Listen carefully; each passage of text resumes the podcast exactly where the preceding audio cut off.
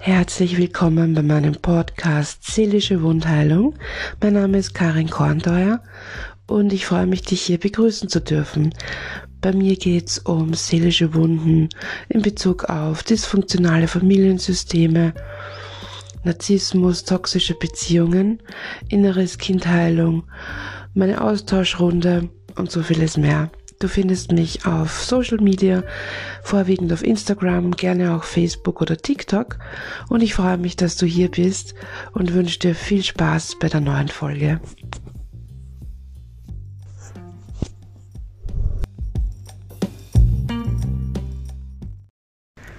Hallo, einen wunderschönen Sonntag wünsche ich euch und in dem Fall auch einen wunderschönen zweiten Adventssonntag. Heute möchte ich mit euch das Thema ungeheilte Traumata besprechen. Und zwar ist es mir ganz wichtig, dieses Thema mal aufzugreifen, weil ich mitbekommen habe, dass ganz viele Menschen gar nicht wissen, dass sie eigentlich in einem Kreislauf ihres eigenes, äh, eigenen Traumas leben, ja.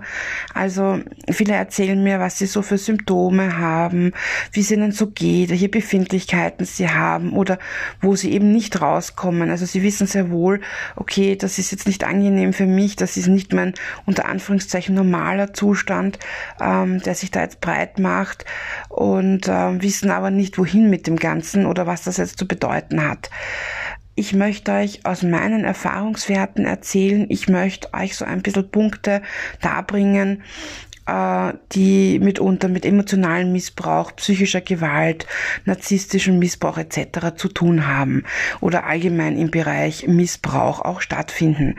Und äh, vielleicht erkennt sich der ein oder andere wieder und ähm, überlegt sich dann einfach, um in die Heilung zu gehen, sich Hilfe zu nehmen oder sich einfach zu überlegen, was kann ich mir hier Gutes tun, wie kann ich dieses Trauma überwinden und vor allem auch mal zu reflektieren und zu hinterfragen, woher kommt das? Warum fühle ich mich, wie ich fühle? Oder warum empfinde ich das so? Oder warum geht's mir eigentlich so, ja? Wie gesagt, diese Traumapunkte, die ich euch jetzt nenne, die können sein, die müssen nicht sein. Auch darüber hinaus gibt's immer was. Ich empfehle immer ein bisschen weiter über den Tellerrand zu schauen bei allen Themen im Leben.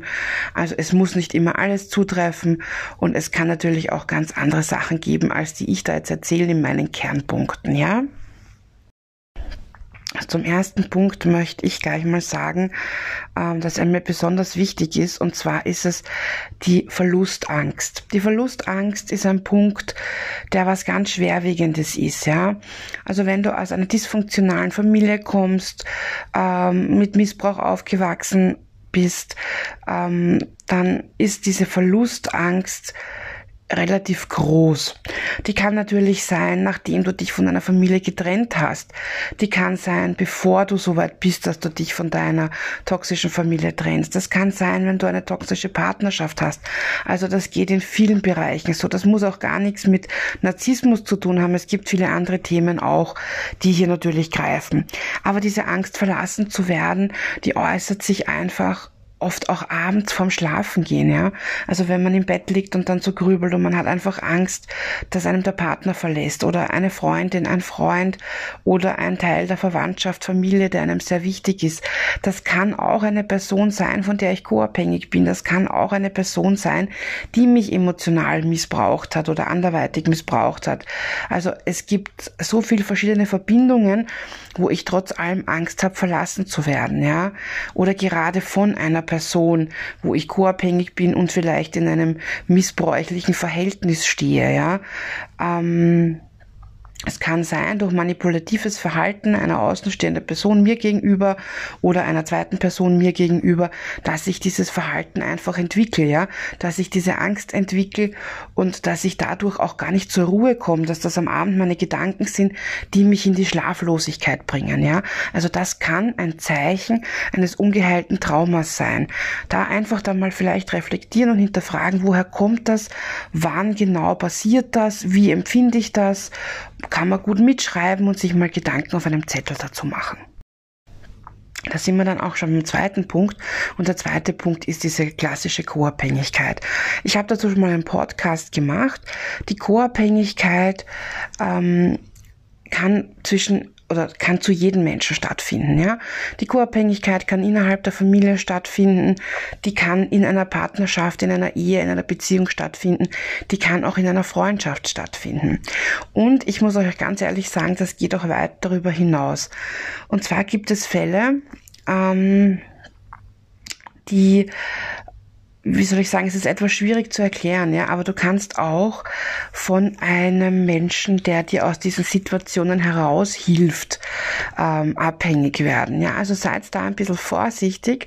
Es ist ganz schwierig, das anzusprechen, ohne jemanden äh, abwert, abzuwerten. Das ist in keinster Weise mein äh, Ziel. Aber ich habe das schon öfter gehört, dass mir jemand sagt, ja, ich konnte da Gott sei Dank, dank meiner Therapeutin oder dank äh, was auch immer meiner Schamanin oder meiner, meinem Spir äh, spirituellen Guide oder was auch immer, ja, konnte ich da aussteigen und bei dem bin ich jetzt schon seit acht Jahren und da geht's mir richtig gut und da gehe ich gerne hin und es ist da ein bisschen ein schmaler Grad, aber auch da möchte ich euch darauf hinweisen, dass wenn ihr zum Beispiel Therapie macht oder bei irgendeiner alternativen Heilmethode seid und ihr geht's da jetzt schon acht Jahre hin wegen einem Thema und das endet nie, auch da mal zu hinterfragen, ob ihr einfach die Co-Abhängigkeit nicht verlagert habt. Das ist jetzt absolut keine Wertung oder nicht böse gemeint. Ich weiß, viele fassen das dann gleich wieder so auf, aber auch da kann eine Verlagerung der Co-Abhängigkeit stattfinden. Das findet man auch manchmal äh, bei Menschen, die einfach nicht allein sein können. Auch das wiederum kann ein Traumapunkt sein, ja. Ein Mensch, der einfach aus einer toxischen Beziehung kommt und weil er nicht allein sein möchte, aber weiß, dass er zu dem Partner nicht zurück kann, sich sofort in die nächste Beziehung flüchtet, ja. Also diese Co-Abhängigkeit einfach dann verlagern, ist auch nicht Sinn und Zweck der Sache. Also es braucht da schon eine gezielte Hilfe, die dich äh, da rausholt, aber ähm, ich sage jetzt mal, nicht in eine neue Co-Abhängigkeit bringt. Ja, das ist ganz wichtig. Und eine Co-Abhängigkeit kann man einfach wirklich mit vielen ähm, oder bei, mit vielen Personen ähm, in Verbindung bringen. Ja? Also das muss jetzt nicht unbedingt eine toxische Person sein. Das kann alle möglichen Ursachen haben, aber auch das kann ein Traumapunkt sein, wenn ich immer wieder Co-Abhängigkeiten und co-abhängige Beziehung erschaffe. Ähm, nicht konfliktfähig sein oder einen Konflikt nicht neutral sehen können, mit Konflikten oder Kritik nicht umgehen können. Da gehört auch Kritikunfähigkeit dazu. Das ist auch ein, ein, ein schmaler Grad wieder. Ich glaube, es ist ein schmaler Grad zwischen neutraler Kritik und konstruktiver Kritik und Kritik, die einem schon beleidigt. Also Kritik, die einen beleidigt, lassen wir da jetzt außen vor ähm, oder die einen verletzt ähm, das hat damit nichts zu tun. Aber Kritik und Konfliktunfähigkeit ist auch oft ein Zeichen, nicht zu sich stehen zu können, mit anderen Meinungen nicht umgehen zu können oder vielleicht äh, eben nicht hinter seiner eigenen stehen zu können, sich da nicht artikulieren zu können oder sich einfach ähm, verstecken, also vor einem Streit, einer Konfrontation, einem Konflikt, einer anderen Meinung zu verstecken, um dann nicht involviert zu werden. Auch das kann ein Punkt eines Traumatas sein. Ähm, wenn du als Kind in einer dysfunktionalen Familie aufwächst, ähm, ist es oft so, dass du ja auch gar keine Meinung haben darfst, dass du die Meinung der Eltern übernehmen musst oder dass man sich dann selbst so spaltet, indem man seine eigene Meinung zwar hat, aber sich so weit verstellt, dass man natürlich nach außen hin ähm, die Meinung der Eltern vertritt. Also das ist auch ein, eine ganz schwierige Phase natürlich, ja. Aber das gibt's auch in Beziehungen zum Beispiel, ja. Also wenn der eine Partner ähm, vielleicht äh, toxische Züge oder narzisstische Züge hat und der andere sich dann auch schon gar nichts mehr traut zu sagen, dann ist das so, ja, es wird ein Verhaltensmuster einfach, ja. Also es braucht dann wahrscheinlich viel Zeit, um wieder auf die Beine zu kommen und zu sagen, nein, ich habe meine Meinung und ich darf die sagen und ich lerne das neu und lerne das auch neu zu, zu äußern. Und ich schaue mir auch da den Triggerpunkt an. Wo ist das passiert? Woher kommt das? Kommt das aus dem Elternhaus? Kommt das vielleicht aus einem falschen Freundeskreis? Oder kommt das vielleicht aus äh, meiner Schulzeit? Oder kommt das vielleicht aus meiner Partnerschaft? Das ist auch ein ganz wichtiger Punkt, sich mal zu fragen, kann ich mit konstruktiver Kritik umgehen? Und wie verhalte ich mich in Konfliktsituationen? Auch ein wichtiger Punkt ist so die eigene Scham. Darüber möchte ich mal einen eigenen Podcast machen, weil einige von euch schon danach gefragt haben und das steht auch auf der Liste für 2022.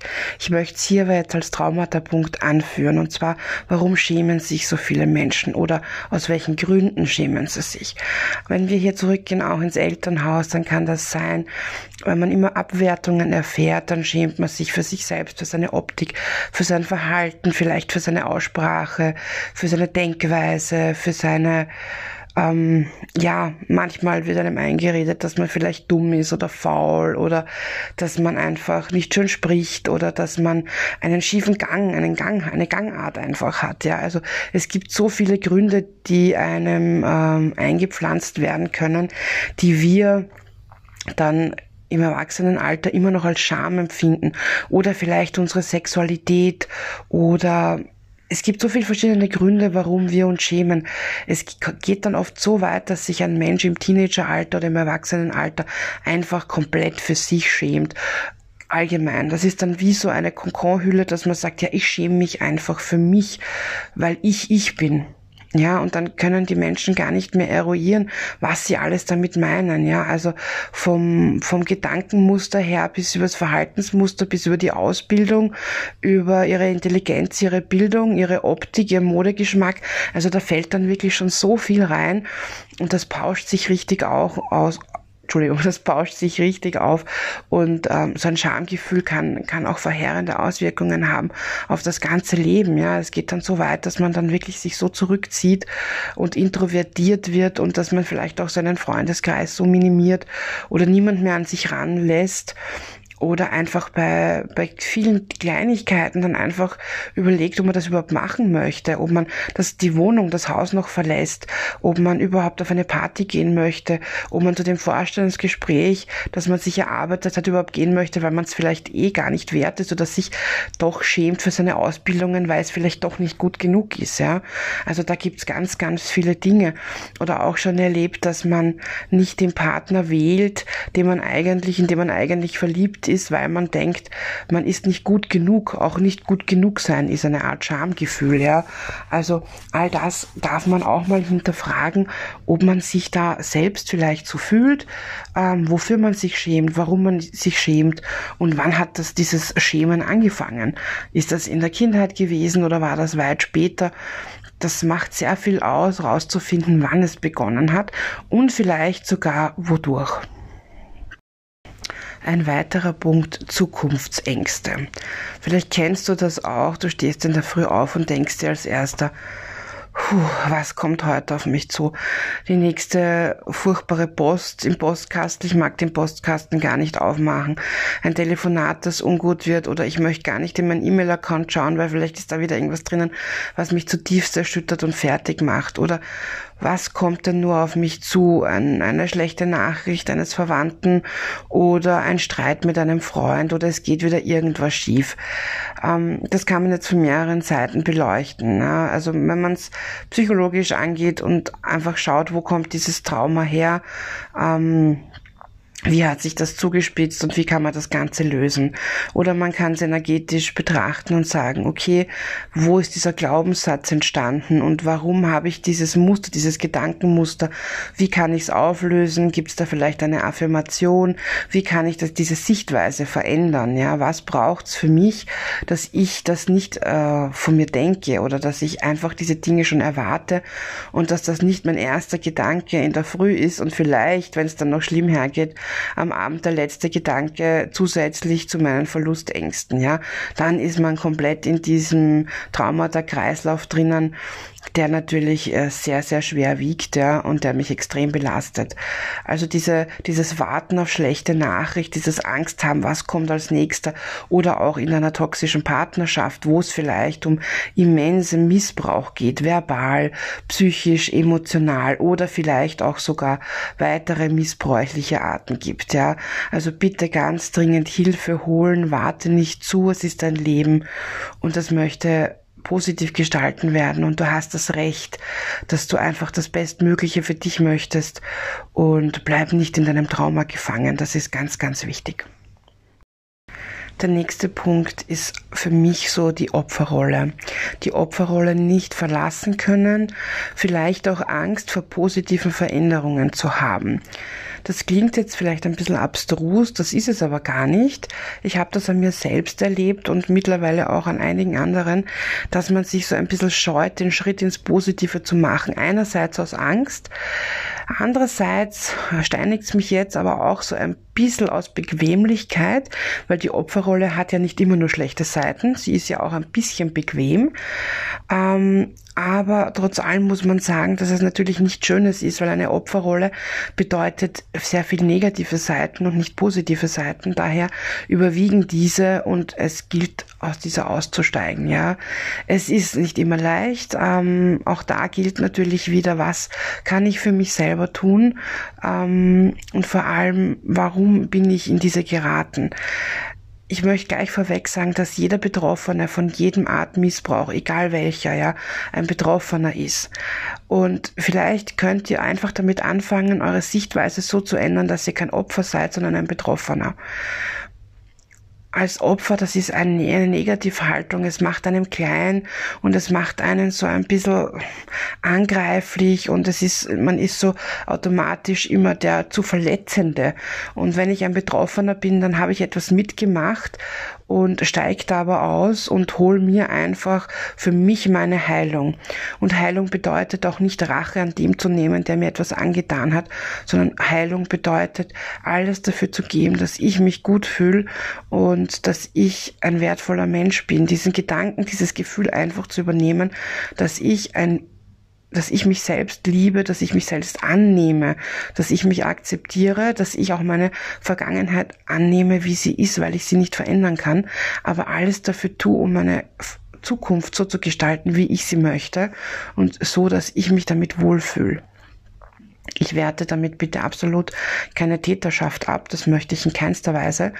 Aber hier geht's auf meinem Kanal geht's einfach darum, dass ein Betroffener Hilfe bekommt und dass er auch das Recht hat, aus seiner Opferrolle auszusteigen. Ja, ich weiß, der ein oder andere kann das nicht, möchte das nicht und möchte sich auch keine Hilfe holen und das ist bitte zu akzeptieren. Ähm, aber ich glaube, dass ein Traumapunkt einfach dieser Kreislauf der Opferrolle ist. Ich, ich habe selber lang damit gehadert, jetzt gar nicht, weil ich nicht aussteigen wollte, sondern weil ich den Anfangspunkt einfach nicht fand. Und da muss ich euch ganz ehrlich sagen, hilft es manchmal wirklich, sich bei jemandem, den ihr vertraut oder bei jemandem, wo ihr sagt, da, fühle ich mich wohl, vielleicht Hilfe zu suchen und wenn es auch nur ein, zwei Mal ist, einfach um so diesen Motor zu zünden, um in die richtige Richtung zu gehen der Heilung, ja. Also lasst euch bitte nicht chronisch in diese Opferrolle reinschieben, auch nicht durch Social Media oder durch sonst irgendwas. Es ist viel wichtiger, ein Netzwerk zu bilden in die Heilung oder raus aus der Opferrolle, als da unten in der Opferrolle zu bleiben. Und ähm, ja, mit Hass und Wut zu leben. Das bringt leider, leider, leider, leider bringt einem das nichts, ja, und schon gar keine Heilung. Da sind wir auch schon beim nächsten Thema, nämlich Hass und Wut. Hass und Wut ist etwas, das man empfindet in einer der Trauerphasen und diese sind ganz normal in einem missbräuchlichen Kreislauf oder wenn ich aussteige, ja, wie auch immer. Hass und Wut ist da normal. Hass und Wut sind auch können auch Zeichen eines Traumatas sein. Ich habe das ja in meinen Videos schon angesprochen und auch mit dem einen oder anderen darüber schon gesprochen. Wir leben einfach in einem Generationstrauma. Ja, wir leben über Generationen mit Traumata und da gibt es ja mehrere Punkte, wie die weitergebracht werden, ob über Erziehung, über Emotionen, über Genetik, äh, was auch immer. Ja, also es gibt wahnsinnig viele Punkte, wie ein Traumata weitergegeben wird. Und ähm, viele Generationen leben in diesem Traumata und gerade in der heutigen Zeit sehen wir einfach, wie groß dieses Trauma einfach ist. Und Hass und Wut, Spaltung und Angst ist so nah wie nie. Und das beginnt ja schon im ganz kleinen Kreis. Und da sind wir wieder bei, bei uns selber, beim einzelnen Menschen, ja. Also vielleicht könntest du für dich einfach schauen, dieser Hass und Wut, der in dir steckt, der in dir arbeitet, wie kannst du den rausbringen? Welche Taktik, welche Methode ist für dich stimmig, um dich da zu befreien und in die Heilung zu gehen und einfach in eine Positivität zu gehen? Das braucht natürlich Zeit und da darfst du Geduld haben und du darfst, darfst auch ganz bewusst durch diesen Hass und diese Wut gehen. Aber das Ziel sollte natürlich auch hier sein, das Ganze loszulassen, äh, beziehungsweise, wie ich immer so schön sage, gehen, einfach ziehen lassen. Es darf einfach gehen. Es darf weggehen. Es darf einfach ja, von dir ziehen, ja. Also Wut und Hass ist nichts, was bei uns bleiben soll. Das ist eine Phase der Trauer, eine Phase der Veränderung, aber bitte kein Dauerzustand. Noch ein Punkt des Traumas kann sein, seine eigene Person immer hinten anzustellen. Da werden jetzt fast alle Mütter wahrscheinlich sagen, ja, geht mir auch so, ich bin ja Mama.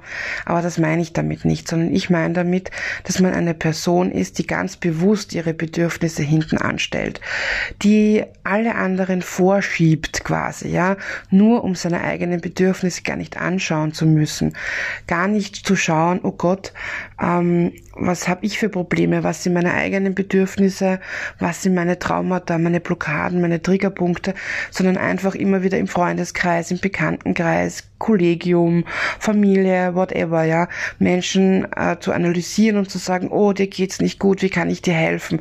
So auch ein bisschen das Helfersyndrom natürlich, ja. Einfach äh, andere Probleme vorzuschieben, anderen Menschen zu helfen, nur um sich selbst nicht anschauen zu müssen. Das ist quasi so die spiegelverkehrte Seite, sage ich jetzt mal. Ich spiegel nicht mich, sondern ich versuche anderen zu erklären, wie sie es besser machen können, wie sie ihr Leben auf Vordermann bringen, weil ich weiß es ja im Prinzip. Ich möchte es aber bei mir nicht ansetzen, weil es könnte wehtun. Es könnte mich emotional verletzen. Ich müsste ganz tief in mich gehen und in mich blicken und ich müsste einfach reflektieren und diesen Schmerz halte ich vielleicht noch gar nicht aus oder ich möchte das einfach nicht, ja. Also das ist auch ein ganz, ganz wichtiger Punkt, ist so diese Hilfe auf andere zu projizieren, die ich mir nicht gönne oder die ich von mir ganz bewusst weghalte. So, einer der letzten Punkte, die ich mit euch noch besprechen möchte, ist so die Bestätigung von außen, die jemand braucht. Es könnte, es könnte auch ein Traumapunkt sein, ja, ein Beispiel dafür sein. Ich möchte euch das anhand von mir selber erzählen. Und zwar bin ich im Nachhinein draufgekommen, bevor ich in meine Heilungsphase gegangen bin, dass ich eigentlich sehr angewiesen war auf Bestätigung von außen. Also ich habe immer meinen Freundinnen gefragt, findet ihr das richtig, dass ich das mache? Oder soll ich das und das tun oder wäre das und das besser oder was haltet ihr davon? Und ich hätte nie entschieden, wenn, wenn ich nicht gehört hätte, ja, so ja, mach das und das. Also ich brauchte immer eine Bestätigung. Einerseits, um etwas gut gemacht zu haben, andererseits, um es überhaupt zu tun, ja. Also ich war sehr angewiesen auf die Meinung von anderen. Ich konnte nie für mich selber entscheiden. Ich hatte immer das Gefühl, was falsch zu machen. Ich hatte kein Gefühl dafür, ob es richtig oder falsch für mich ist, ja, oder ob dieser Weg, diesen Weg einzuschlagen, beruflich, ausbildungstechnisch, frisurentechnisch, kleidungstechnisch. Ich hatte einfach einfach keine eine, eigene Meinung, obwohl ich immer so sehr dachte, dass ich ein Mensch bin mit großer eigener Meinung, hatte ich gar keine, ja. Also das ist auch so ein Punkt, wenn du regelmäßig einen dritten, eine dritte Person fragen musst, wegen alltäglichen Dingen oder wegen Dingen, die dein Leben betreffen oder weil du immer so eine Absegnung brauchst von jemandem, ja, dann ist vielleicht auch zu hinterfragen, ob das der richtige Weg ist, ja, ob du da nicht was ändern möchtest oder kannst. Vielleicht ist es auch ein Traumapunkt, ja, da das kann man jetzt sehen, wie man möchte, aber es ist auf alle Fälle kein eigenständiges Verhalten, sondern ich glaube, es ist ein Teil des Verhaltensmuster, dass man auch aus einem äh, nicht geheilten Trauma heraus lebt, sage ich jetzt mal, ja. War vielleicht jetzt ein bisschen unverständlich für den einen oder anderen.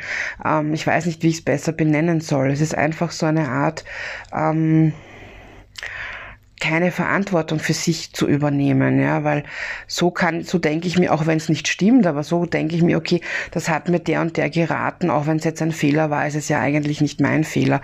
Oder einfach auch die Angst vor Entscheidungen, ja. Also es ist so, im Grundsatz ist es die Angst vor selbstständigen Denken, die Angst vor Entscheidungen, vor allem die Angst auch vor der Eigenverantwortung. Ja, das ist auch ein ganz großer Punkt, glaube ich, im ungelösten Trauma.